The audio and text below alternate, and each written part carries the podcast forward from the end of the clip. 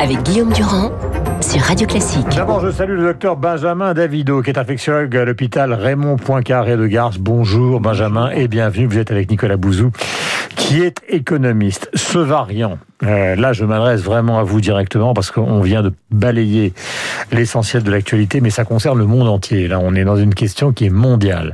Ce variant, il est inévitable euh, comme le disait le professeur Sicard, que vous connaissez, qui est l'ancien patron du comité d'éthique, il est déjà là en France. Est-ce qu'il va nous obliger à revoir tout ce qui est prévu? Alors d'abord, il y a plusieurs variants, il y a des variants, il y en avait déjà avant, et c'est la nature même des micro-organismes, notamment des virus et ou des bactéries, de muter. Mmh. Et c'est ça qui explique cette existence de variants. Et très clairement, on a des variants sur le territoire, et on va avoir peut-être d'autres variants qui vont apparaître. Et ce qu'on sait, c'est que le plus vite on aura vacciné, ce qu'on appelle le virus sauvage dans sa forme originale, le mmh. plus vite on va diminuer l'apparition de ces mutations. Mmh. il faut savoir. Donc c'est une course de vitesse qu'on est en train de vivre ce matin. Quoi. Absolument, c'est une course de vitesse, et tout le paradoxe, c'est qu'on a une course de vitesse, et que malheureusement, comme vous l'avez très bien dit, c'est une pandémie et tous les pays du monde veulent du vaccin et qu'il faut qu'on soit capable d'aller encore plus vite hmm. de par ce challenge des variants qui existent. Hmm. Euh, les Français, comme tous les, les peuples, finalement, euh, dans cette affaire-là, pensent à tout le monde, mais pensent aussi à eux. Euh, la situation française, vous la vivez dans votre hôpital. Est-ce que vous avez l'impression que vous êtes armé justement pour la gagner la course? Pour être franc. Hein. Alors armé, en tout cas, euh, les vaccins pour l'instant, on, on, vaccine exclusivement le personnel soignant et on arrive, on est monté très très vite et donc on a vacciné la majeure partie des soignants. Donc mhm. ça c'est une bonne chose. Donc on a été vite dans cet exercice. Maintenant, ce qui reste à faire et qu'il faut qu'on soit capable de faire, c'est cette politique du rappel vaccinal parce qu'il y a une deuxième dose, il faut pas oublier. Donc pour avoir cette deuxième dose, il faut avoir les stocks suffisants. Alors il y a une question que je vais vous poser. Je, je vous interromps pas pour le plaisir, mais il y a beaucoup de gens qui ont été vaccinés qui se posent la question, c'est-à-dire est-ce que la deuxième dose est déjà stockée quand vous êtes vacciné? Euh, ou est-ce que la deuxième dose, on l'attend euh, comme les premières doses de ceux qui n'ont pas été vaccinés? La réponse, normalement, est oui. Et en tout cas, ce qui concerne la PHP, la deuxième dose est gardée justement à la GEP. C'est pour ça qu'on a tant dit pourquoi est-ce qu'il y a tellement de vaccins qui restent au congélateur. C'est parce que justement, il y a une partie de ces doses mmh. qui sont contingentées dans l'idée de faire le rappel pour les individus. Euh, donc voilà pour le, le, le, tableau, euh, non pas général, mais le tableau particulier. Euh, sur cette idée que c'est une course de vitesse, euh, Nicolas, il faut voir les implications économiques, les implications pour la société. Les gens dans les stations de ski n'en peuvent plus puisqu'ils mmh. ne rouvrent pas. Les restaurateurs n'en peuvent plus, ils ne rouvrent pas. Les aides, euh, ça suffit pour certains, mais c'est catastrophique pour d'autres. Vous avez tout à l'heure, euh, vous ce matin, un entretien d'Olivier Dussopt qui dit qu'il va falloir à un moment, euh, je le cite, hein, qu'on sorte de quoi qu'il en coûte parce que le déficit de l'État l'an est à près de 180 milliards d'euros. Donc vous avez à la fois un problème médical vu par Benjamin et un problème global qui est celui de l'économie. Et donc de l'emploi des jeunes, des entreprises, etc., etc. Oui, mais le, le, problème économique, en réalité, il trouve sa source dans un problème médical. C'est-à-dire qu'on voit bien que le traitement économique euh, de la crise, qui est très bon en France hein, depuis un an, je pense que ce qu'ont fait les ministres à Bercy euh, et, et l'administration de Bercy est tout à fait remarquable. On a réussi, par exemple, à mettre en place un fonds de solidarité euh, extrêmement rapidement, à le faire évoluer, cette espèce de, de grande boîte hein, dans laquelle sont, sont logées les aides des entreprises. Donc tout ceci est très bien fait. Mais euh, ce sont des aides qui fonctionnent à rendement décroissant parce que les entreprises ont quand même des coûts à payer, même si elles ont des aides, parce que laisser les gens au chômage partiel longtemps, c'est très démotivant, ça les éloigne de l'activité euh, économique, ça peut générer des problèmes de déqualification, et puis ça les démotive tout simplement. Vous avez des dirigeants d'entreprise, vous avez raison de citer les restaurateurs, mais on peut aussi citer les exploitants de ski, euh, les gérants de salles de sport dont on parle jamais, des gens qui sont chez eux aujourd'hui, c'est très difficile psychologiquement. Donc il faut qu'on en sorte. Et la seule façon d'en sortir, en réalité, elle n'est pas économique. On va pas en sortir par les aides. Les aides, c'est très important, c'est indispensable. Hmm. Ça sert à tenir. Il faut bien évidemment. Les... Non, mais quand du dit, il faut que 2021 marque la sortie du quoi qu'il en coûte. Si on non, les ce sera pas 2021.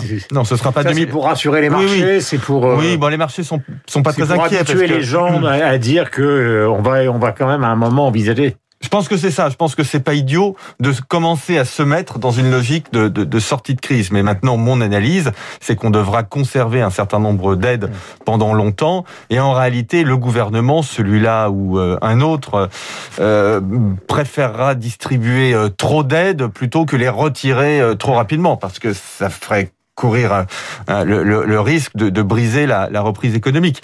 C'est la raison pour laquelle, et je, m'arrête là, mais euh, ça c'est ce que je ne cesse, pardonnez-moi, de répéter depuis deux semaines, mais le meilleur outil de politique économique, c'est le vaccin. Aujourd'hui. Alors, question à Benjamin euh, Davido. Donc, euh, cette affaire du vaccin, elle, est, comment on peut dire, elle, est complexe pour plusieurs raisons. La première, c'est cette course que vous évoquiez tout à l'heure. Vous avez d'un côté Véran qui dit bon, on va atteindre avant la fin du mois un million, on en est à 700 000. Donc, ça paraît possible. Euh, mais d'autres disent oui, mais c'est tellement loin du compte que si on veut arriver justement à l'immunité collective, c'est pas pour des semaines qu'on en a, mais c'est pour des mois, voire euh, passer au-delà de, de, de 2021. Alors quelle est la vérité du médecin? Alors il y a deux choses. D'abord, ce que vous dites, c'est d'un simple calcul mathématique. Si on dit qu'il faut vacciner 40 millions de Français, ça veut dire 40 mois à la vitesse à laquelle on va. Ça veut dire qu'il faut être capable d'aller plus vite. Pour aller plus vite, il y a deux choses qui vont nous aider. La première, c'est que le plus on va avancer dans le temps, le plus on aura de vaccins et plus de vaccins différents et des vaccins aussi avec des conditionnements, notamment qui se conservent à température ambiante, au frigidaire, beaucoup mmh. plus longues. Et donc on va pouvoir exporter cette vaccination qui se fait aujourd'hui principalement en lien avec les hôpitaux, ce qu'on appelle les puits, les pharmacies hospitalières, mmh. parce qu'il y a toute une logistique que vous connaissez et que globalement un flacon ouvert, il est ouvert pour 6 heures avec un nombre de doses limité. Mmh. Et euh, très clairement aussi, il y a une vraie question sur cette immunité collective. C'est que vous avez dû entendre parler en Amazonie de cette ville de Manos. Hein, Manaus, oui. surestimé. Il y avait les opéras extraordinaires parce que c'était le boom du caoutchouc. Voilà, et donc on avait dit qu'il y avait à peu près 75% de la population qui avait contracté le virus lors de la première vague, probablement des chiffres surestimés, et qui aujourd'hui sont frappés de plein fouet par ce variant brésilien. Et donc on a tout un tas de questions sur la rapidité d'exécution de la vaccination et sur la durabilité de cette immunité. Et donc ce qui est certain, c'est qu'il faut d'abord en priorité, pour rebondir sur le versant économique des choses, c'est-à-dire vacciner ceux qui aujourd'hui euh, prennent de la place, si je puis dire, à l'hôpital parce qu'ils ont des comorbidités, donc on risque de se retrouver avec une forme sévère, et on estime que c'est à peu près 15 millions de Français. Hmm. Et donc, sur ce calcul, on peut imaginer qu'il faudra, à la vitesse à laquelle on est, à peu près un an, pour arriver à diminuer la pression sur les hôpitaux et retrouver une situation où on a des décisions politiques. Donc un an, je répète parce que c'est très important pour ceux qui le De mon point de vue, hmm. si, de mon point de vue, avec l'accélération et la C'est au début 2022 qu'on en sort. Voilà, et euh, à l'automne, on devrait avoir fini. Et vous vous rendez compte, Benjamin, que quand on est, enfin, quand on parle de ça, on en sort 2022, mais tout le calendrier politique, c'est-à-dire les régionales, le fameux référendum dont on vient de parler avec Barbara Pompili, est-ce qu'on peut mener cette vie politique normalement dans le contexte d'aujourd'hui, aller voter dans le contexte d'aujourd'hui? C'est extrêmement compliqué. C'est d'autant plus compliqué que s'il y a malheureusement une reprise avec une troisième vague euh, épidémique, on va. Et la réponse est? On va se retrouver dans un décalage. Mais la réponse est bah, Ça, ce sont des discussions politiques, honnêtement. Bah, si vous ce matin. Si, il, y a, il y a un conseil des 27 ce matin. Si, vous voulez que je vous fasse peur, je vais vous dire, non, non, on est sur l'échelle... Non, mais la vérité. je vais vous dire, justement, je vous dis la vérité. Sur l'échelle française, on arrive en 2022. Sur l'échelle du monde, à mon avis, c'est pas avant 2024. Parce que là, on est sur quelque chose, sur des puissances mondiales qui ont une force de frappe, une, une procédure pour récupérer du vaccin rapide, euh, malgré toutes les limitations via l'EMA, l'Agence européenne du médicament. Et très clairement, aujourd'hui, si on veut en finir avec cette pandémie, hmm. c'est les pays, comme on vient de l'expliquer, comme le Brésil ou des pays comme l'Inde, qui ont des, un énorme volume de population qu'il va falloir vacciner en masse pour que le virus ne circule plus au-delà de nos frontières. Hmm. Et donc, si on y arrive en 2022, je pense que déjà, ça sera un Est-ce que vous êtes persuadé ce matin, euh, pardonnez-moi, hein, euh, parce que comme vous avez dit vous-même, euh, mon cher économiste, qu'il fallait lier justement la situation économique et la situation euh, médicale, il faut que euh, pour poser cette question, est-ce que vous considérez ce matin qu'on va, quoi qu'il arrive, vers un reconfinement total? Gabriel Attal a dit hier, on va encore essayer pendant 15 jours, euh, enfin un peu moins de 15 jours, le couvre-feu à 18h et après on prendra la décision qu'il faut. Alors ma réponse, c'est que sur un malentendu, ça peut marcher. Pourquoi? Parce qu'on est l'un des meilleurs élèves aujourd'hui en Europe dans cette deuxième vague épidémique et que grâce au couvre-feu mis en place, on est l'un des seuls pays à avoir commencé ce couvre-feu extrêmement tôt et de l'avoir gardé, c'est-à-dire qu'on a gardé des mesures de confinement, mmh. eh bien on se protège d'une reprise exponentielle de l'épidémie. La vraie question, et on aura la réponse au printemps, c'est qu'on sait que ces maladies infectieuses respiratoires se transmettent extrêmement bien pour des conditions notamment climatiques, de mode de vie, à l'intérieur plus qu'à l'extérieur, en hiver. Et que le calendrier, je ne peux pas le réinventer, la fin de l'hiver c'est le 21 mars, Et donc, on est obligé d'attendre patiemment. Donc, mars va être très dur, quoi. Il faut le dire. Mars, va être Le mois de février va être très dur. Et donc, il n'est pas exclu que malheureusement, s'il y a une explosion hospitalière, eh bien, on se retrouve à devoir reconfiner parce que malheureusement, l'effet du vaccin, au-delà de la vitesse à laquelle on va, va prendre plusieurs mois avant de se ressentir au sein de la population. Nicolas, dans tout le phénomène économique, il y a les phénomènes psychologiques. Euh, C'est-à-dire qu'il y a à la fois les données que vous connaissez par cœur et puis en même temps, euh, deux façons de sortir d'une crise qu'on n'a jamais vue, hein, euh, de, qui est celle-là. Il y a la façon, euh, c'est la fête, euh, c'est-à-dire on mm. sort de la crise de 29 et tout d'un coup on veut vivre comme Gatsville magnifique. pourtant ça se termine mal, Gatsville magnifique. Ou alors vous avez la, la, la, la, la pente qui est celle que vous évoquiez, c'est-à-dire des gens qui rentrent dans une quasi non-activité, dans une quasi dépression. On, voit qu'aujourd'hui Emmanuel Macron par exemple va voir les étudiants, ça devient un problème, des gens qui ont beaucoup de mal. C'est de ces deux versions elles sont quoi concomitantes ou oui, l'une va exclure l'autre? Et quel est votre pronostic en, réalité, je suis très confiant sur la sortie de crise euh, parce que euh, en fait, on a vu hein, après euh, chaque confinement que la croissance remontait très rapidement. en Chine, par exemple. C'est le cas, en Chine, mais, mais, même en France cet été ou même pendant les vacances de Noël. Enfin, à chaque sortie de confinement, on a vraiment une activité qui remonte vite. Elle est mm. tirée par la consommation parce que les gens, les, 20% de la population qui ont le, le plus d'épargne consomment cette épargne puis ont envie de consommer. Et vous allez voir qu'en sortie de crise, alors ça c'est quelque chose que les économistes voient pas bien, mais moi j'ai fait pas mal de livres d'histoire et, et en réalité on voit bien qu'après les grandes épidémies, après les guerres, vous avez cette espèce d'instinct de, vie qui revient très fortement, où les gens qui en ont les moyens, mais vont encore plus au restaurant qu'avant, ils vont plus au cinéma qu'avant, ceux qui n'allaient pas au théâtre, ils vont au théâtre. Donc je pense que ça, ça va tirer sur le court terme la, la reprise économique. Mais hmm. encore faut-il qu'on en sorte. Alors l'hypothèse de 2024 que, que vous donnez est évidemment la bonne du point de vue de la sortie de crise euh, mondiale. Mais on peut quand même imaginer, je parle sous votre contrôle, que les choses s'arrangent davantage dans certains pays. Et la clé ces prochains mois, le débat clé qu'on aura, ce sera sur la production de vaccins. Mhm. Et on a encore des marges de manœuvre en réalité mhm. pour la production de vaccins, y compris du point de vue de la politique économique. On peut demander à des laboratoires pharmaceutiques de produire euh, sous licence. Hein. C'est un débat qui commence euh, à, à se faire. Peut-être que Sanofi peut produire des vaccins qui ne sont pas des vaccins, Pfizer, des vaccins, par exemple des, des, des vaccins Pfizer et puis, on peut être un peu imaginatif. Jacques Delplade a publié ce matin dans, dans les échos une proposition qui me semble tout à fait intéressante, qui consiste à rémunérer les laboratoires pharmaceutiques en fonction du nombre de vaccins qu'on achète, bien évidemment, mais aussi en fonction des délais de livraison. Donc je pense que voilà, il faut qu'on soit intelligent, il faut qu'on soit imaginatif, en se disant de toute façon que le seul outil de la sortie de crise, le seul, il n'y en a pas d'autre. Mmh. Le seul, c'est le vaccin. Voilà. Alors, question à Benjamin Davido, qui est infectiologue à l'hôpital Raymond Poincaré de Garches, et nous l'écoutons avec attention. Pour l'instant, on a Pfizer. Pfizer, ils sont en rupture de stock, ils l'ont dit. Hein. Ils vont essayer de rattraper pour une semaine, mais il y a ce problème-là. Moderna arrive.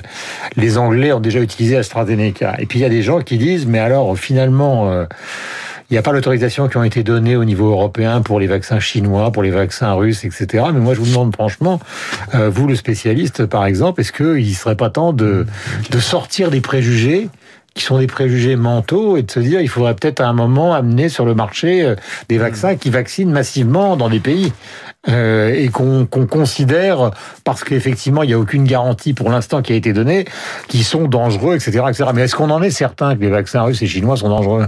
Alors il y a deux il y a deux réponses à cette question. La première, c'est que d'abord on a six vaccins aujourd'hui qui qui vont être euh, accrédité, si je puis dire, pour l'Union européenne. Et donc, on en a d'autres. Hein.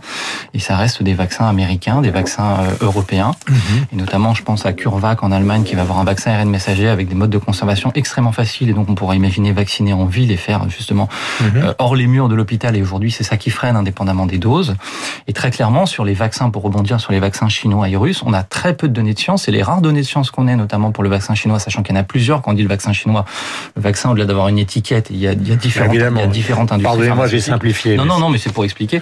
Et donc, il y a un des vaccins de mémoire, c'est euh, Sinopharm, qui est actuellement utilisé au Brésil, où on voit qu'on a une efficacité relativement modeste de 53%. Alors, la vraie question, c'est est-ce que l'efficacité est modeste de par les variants, de par l'efficacité intrinsèque de ces vaccins?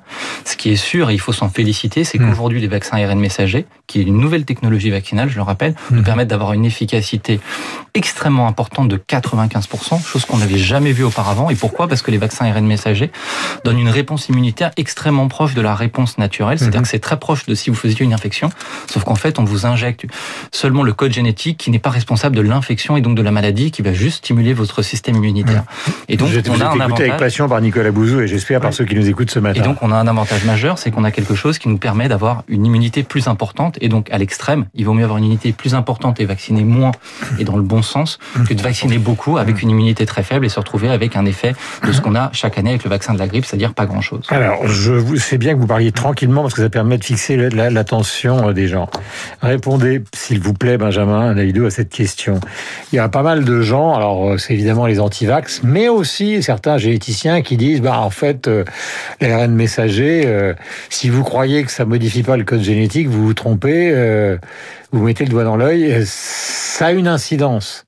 Euh, voyez, je fais un silence parce que c'est tellement important. Les gens ont l'impression que quelque chose au fond d'eux-mêmes peut être modifié fondamentalement. Est-ce que c'est vrai Est-ce que c'est faux? Alors la réponse c'est que c'est absolument faux. Il n'y a aucune preuve scientifique et sur un plan scientifique, moi qui suis un scientifique, ce n'est pas possible. Et je vais vous expliquer pourquoi. Puisque l'ARN messager c'est une photocopie de votre code génétique. C'est exactement comme un papier carbone. Et un papier carbone ne vaut pas l'original. Quand vous montrez une photocopie de votre pièce d'identité, ce n'est pas l'original. Et donc on n'a pas les outils aujourd'hui pour modifier le code génétique avec un ARN messager, tout simplement parce que c'est la photocopie de votre code génétique, mmh. que c'est donc à l'extérieur du noyau et le noyau, c'est là où se passe justement votre code génétique. Mhm. Et cet ARN messager, lorsqu'on vous vaccine, il se retrouve dans votre muscle, le muscle deltoïde du bras, et il reste présent pendant quelques heures à peine, même quelques minutes, et ensuite il est dégradé, et c'est pour cette même raison qu'on a toute cette problématique de la chaîne du froid, parce que les ARN messagers sont extrêmement fragiles, et que si vous laissez justement un flacon de vaccin à l'extérieur, il va être dégradé très rapidement, parce que cette photocopie mhm. n'a pas but à rester dans le temps. Et je pose la deuxième question, évidemment, euh, qui préoccupe beaucoup de gens. Euh, ça fait mal, euh, et, l'affaire de la Norvège, les, les contre-coups, enfin, quels, quels, sont les risques quoi? Alors, ils sont faibles pour l'instant, parce qu'on voit qu'il y a quand même globalement dans le monde énormément de gens qui ont été vaccinés et il n'y a pas eu des épidémies de mortalité considérables. Absolument. Mais quels sont les risques? Alors de mémoire, je crois qu'il y a plus de 50 millions de gens vaccinés dans le monde, mais avec des vaccins différents. Et aujourd'hui, en tout cas, on n'a pas de lien de causalité forte. La seule chose qui est démontrée, c'est une probabilité de 1 sur 100 000 de faire ce qu'on appelle une anaphylaxie, c'est-à-dire une réaction allergique grave. Mmh. Il faut rappeler que typiquement la pénicilline qui sauve des vies, vous l'avez dit, ce vaccin, l'ambition c'est de sauver des vies, ce qu'on appelle la balance bénéfice-risque, peut donner des chocs anaphylactiques de 1 sur 10 000. Donc c'est 10 fois moins allergisant que les antibiotiques qu'on connaît maintenant depuis les années 40 et qui ont transformé les maladies infectieuses. Et vous avez raison sur les effets indésirables, ils sont absolument euh, classiques, c'est-à-dire qu'on va avoir une douleur au point d'injection. Pourquoi? Parce qu'on va vous injecter justement un mhm. produit et pas du sérum physiologique dans le bras, et donc vous allez sentir une petite douleur. Les statistiques, c'est que ça dure au mieux jusqu'à 72 heures, et c'est un vaccin qui est plutôt extrêmement bien toléré. En tout cas, je pense notamment aux gens qui voyagent et qui ont l'habitude d'aller en Afrique et qui font le vaccin de la fièvre jaune. Ce vaccin est beaucoup moins bien toléré, et donc paradoxalement, on oublie de le comparer par rapport euh, aux index des autres vaccins qu'on utilise. Pourquoi? Parce qu'on a tellement un focus sur ce vaccin qu'on ne voit que ce qu'on veut voir. Dernière question, Nicolas. Je vais vous nommer ministre de l'économie et je vais vous demander de répondre brièvement. C'est une excellente idée. Hein. Vous avez pris du galon depuis le début de cette émission, c'est phénoménal. Quelle est la décision que vous prenez maintenant, dehors de toutes celles qu'on connaît, pour justement sortir la partie des Français qui sont dans la déprime totale et qui voudraient? Vous faites quelque chose pour les étudiants, vous faites quelque chose pour les restaurateurs, vous faites quelque chose pour le monde du spectacle, vous faites quelque chose pour qui? Pour justement basculer le mental. En fait, je vais voir le ministre de la Santé. Parce que ce qui m'a beaucoup frappé euh, ces, dernières semaines. Non, mais je lui dis, je vais t'aider à faire en sorte que l'on produise le plus possible de vaccins. Et maintenant, mais en fait, c'est une décision du Premier ministre ou du Président de la République, dont je m'étonne qu'il ne l'ait pas prise. Mais je dis maintenant, on va casser les silos entre le ministère de la Santé et le, et le ministère de l'Économie et des Finances. Et on va faire les choses ensemble pour produire, inciter à produire, voire produire en France beaucoup plus de vaccins. Et on va justement... Donc en fait, vous sonnez le toxin mobilisation générale, quoi. Euh, oui, mais pour l'instant, c'est pas fait. La politique économique est bonne mais en France, il y a des silos en acier. Je vous le jure, je l'ai vu ces dernières semaines. Je le raconterai dans mes mémoires quand j'aurai 90 ans. Mmh. Ce sont des silos en acier entre le ministère de la Santé et le ministère de l'Économie.